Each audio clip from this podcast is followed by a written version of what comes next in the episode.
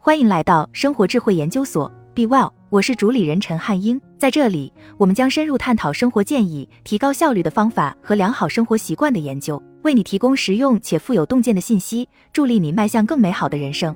人一生要面临无数选择。根据研究，成年人每天要做三万五千个决定。在面临艰难选择时，如何才能做出最好的决定？穷尽选项，然后再从中选出最好的，自然最好。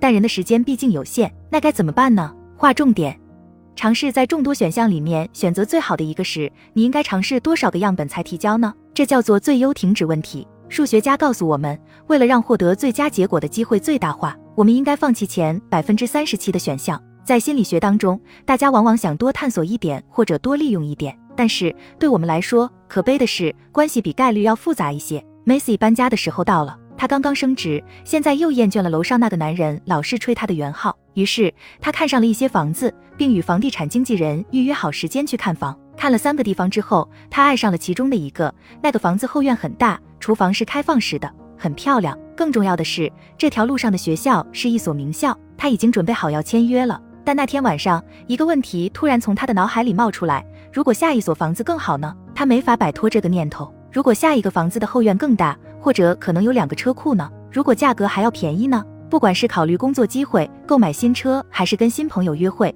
我们时不时也会遭遇这种情况。你谈恋爱的时候，应该谈了多少个人之后再安定下来？这是一个将数学与心理学连接在一起的问题，它有个名字，叫做最优停止问题——百分之三十七法则。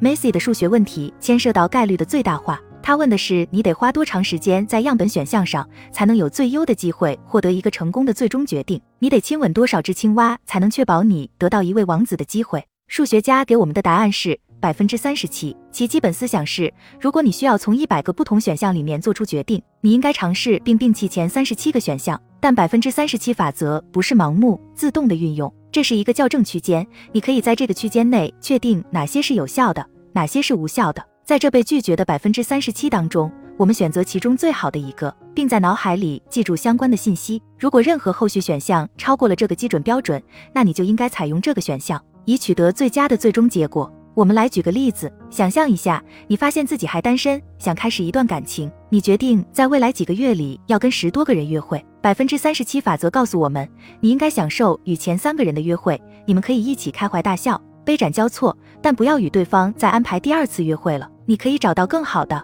百分之三十七法则告诉我们的是，你遇到的下一个最好的约会对象就是你应该长相厮守的那个人，是你结婚的对象。布莱恩·克里斯汀在他的《算法之美：指导工作与生活的算法》里。用百分之三十七法则帮助 Macy 解决了前面的那个问题，就如他所写的那样，如果你希望选中最合适公寓的可能性达到最大，那么在看前百分之三十七的房子时，不要做出任何决定。这段时间你是在为制定标准做准备，因此看房子时把银行卡放在家里吧。但是过了这个时间点之后，你就要做好随时签约的准备。一旦你对某套房子的满意程度超过之前看过的所有房子，就立刻下手。在继续挑选与立刻下手之间做出的这种妥协，并不仅仅是一种直觉，而是已经得到证明的最优解。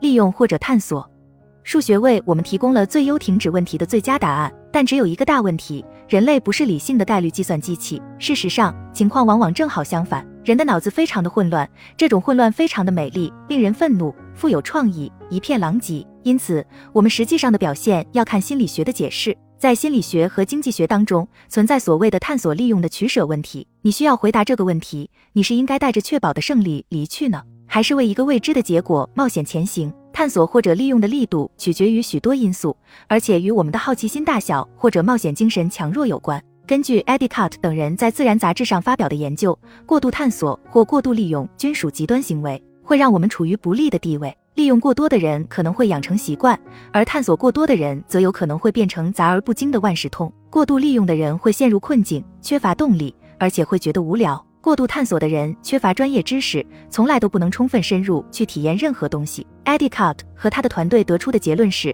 最有利的行为发生在两者之间的平衡点附近。当然，不同的人在不同的时间表现出来的利用性或者探索性会不一样。青少年和创业者往往会探索多一点。成年人和管理者会利用比较多，可以用这三个问题来测试一下自己，看看你属于哪一种人。如果你正在游览一座自己不太熟悉的城市，你会选择去自己认为不错的餐厅呢，还是会尝试新的地方？如果我告诉你这台赌博机的派彩是五十美元的话，你会留下来玩呢，还是会再到别的地方去看看有没有更大的派彩呢？你玩游戏的时候是倾向于坚持同样的战术呢，还是每次都会结合使用不同的战术？但关系不能这么看。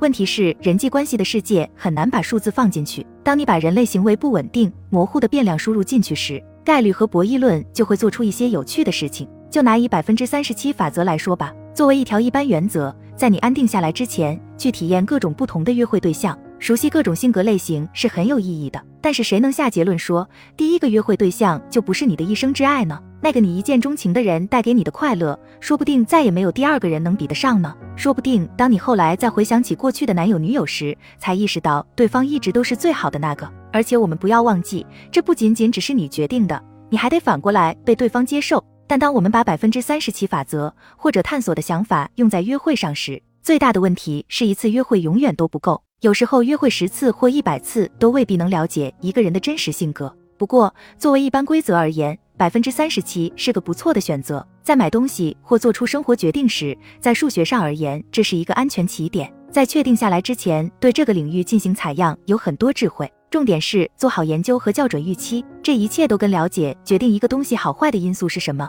以及你从中想获得什么有关。你会先选择什么场合来应用这条规则呢？好了，以上就是今天的分享。如果您有什么看法，欢迎在下方留言与我们交流分享。期待我们下次相遇。